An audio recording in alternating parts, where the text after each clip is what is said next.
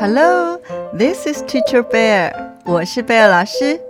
小朋友，在第五集 Episode Five 跟第十一集 Episode Eleven，贝尔老师教了你两首中文的唐诗 Tang Dynasty Poem。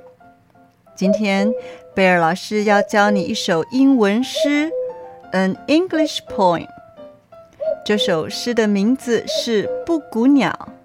the name of this poem is The Cuckoo。这位诗人是彼得·斯特雷克福斯。This poet is Peter Streckfus. Now let me read it for you. 现在让我来读这首诗给你听。In April, come he will. In May, sing all day.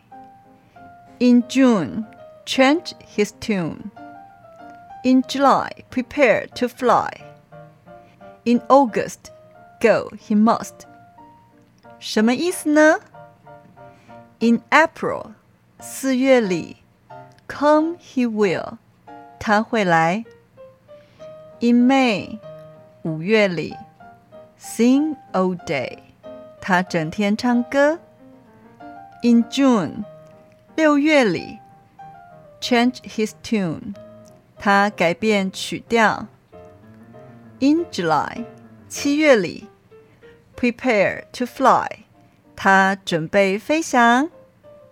In August，八月里，go he must，他就得离开了。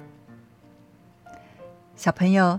你知道为什么八月的时候布谷鸟得离去呢 ？Do you know why cuckoos have to leave in August？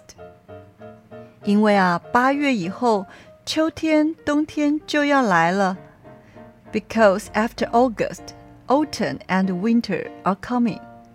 所以布谷鸟要飞到南方去过冬。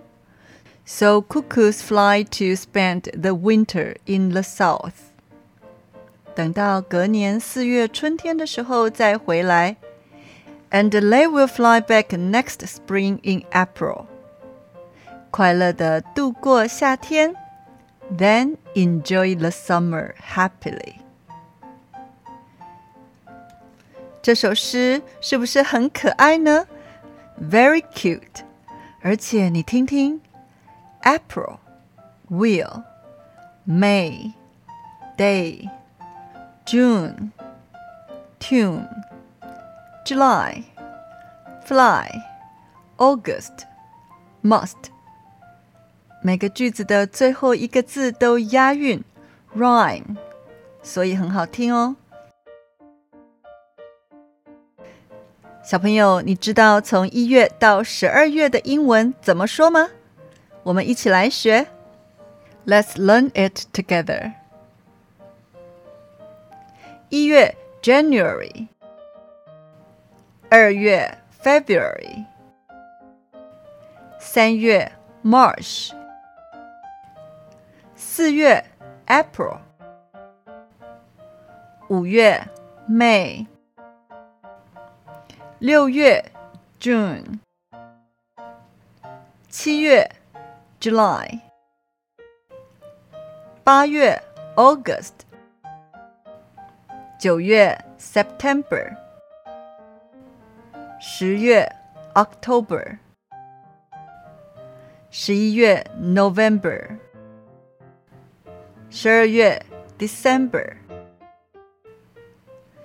请跟贝尔老师再把十二个月的英文说一次：January, February, March, April, May, June.